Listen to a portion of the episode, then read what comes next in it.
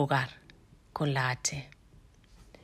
El hogar y lo que representa para cada una de nosotras puede variar desde la imagen de la casita que aprendimos a dibujar de pequeñas, y ahí sigue, sin evolución aparente, hasta la visión de un fuego que probablemente está justo ahí, dentro de esa casa. He vivido en hogares varios, alguna vez incluso he encendido alguno, pero a ninguno lo llamé nunca así. ¿Qué pongo entonces en esta entrada del diccionario, que es la H2, porque la H1 fue para honrar? Pruebo con esto.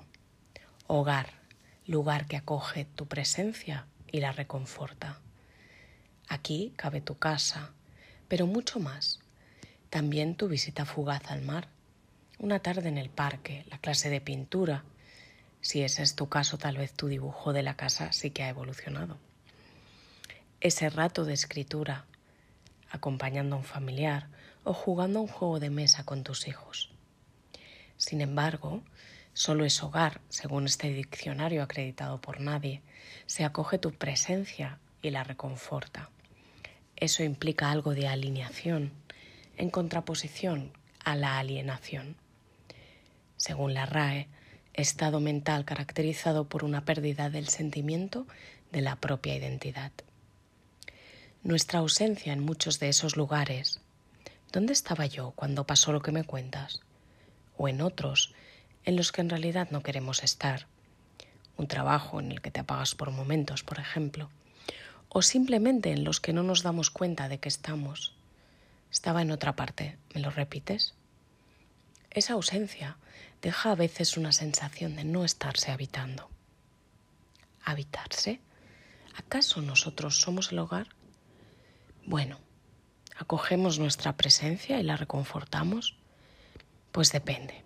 Lo que sí puede compartir ese espacio interior con la imagen de la casita es que cuanto más lo frecuentamos, cuanto más abrimos las ventanas, encendemos luces, calores, más apetece volver a él, sin olor a cerrado, humedad u oscuridad. ¿Cómo acceder a él para estas labores de mantenimiento a veces no nos resulta tan obvio? Pero llevar la atención al cuerpo es una puerta, llevarla a la respiración y quedarse ahí por momentos, otra.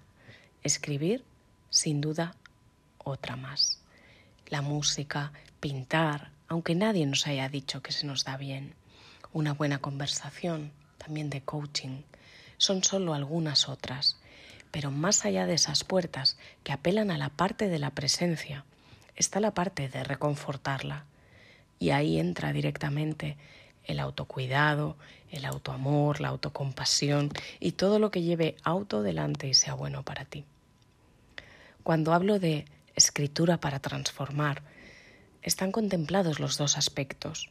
Por un lado, el placer de escucharte, habitarte y descubrir nuevas estancias al conocerte mejor. Y por otro, la posibilidad de crear nuevos ambientes, redecorar, actualizar lo que necesites para que el hogar sea cada vez más cómodo, más alineado con lo que te importa y te enciende. En primavera tendrás una nueva oportunidad para abrir ventanas a través de la escritura y el coaching, tanto para tu desarrollo personal, que no deja de ser hacer más cómodo el hogar, como profesional, para que te habites más encendida en todas las facetas de tu vida porque en primavera se abren nuevos talleres de escritura para transformar en estos dos ámbitos, el personal y el profesional. Si hace tiempo que te llama, ve a la web, entra, mira y si te animas, te encantará.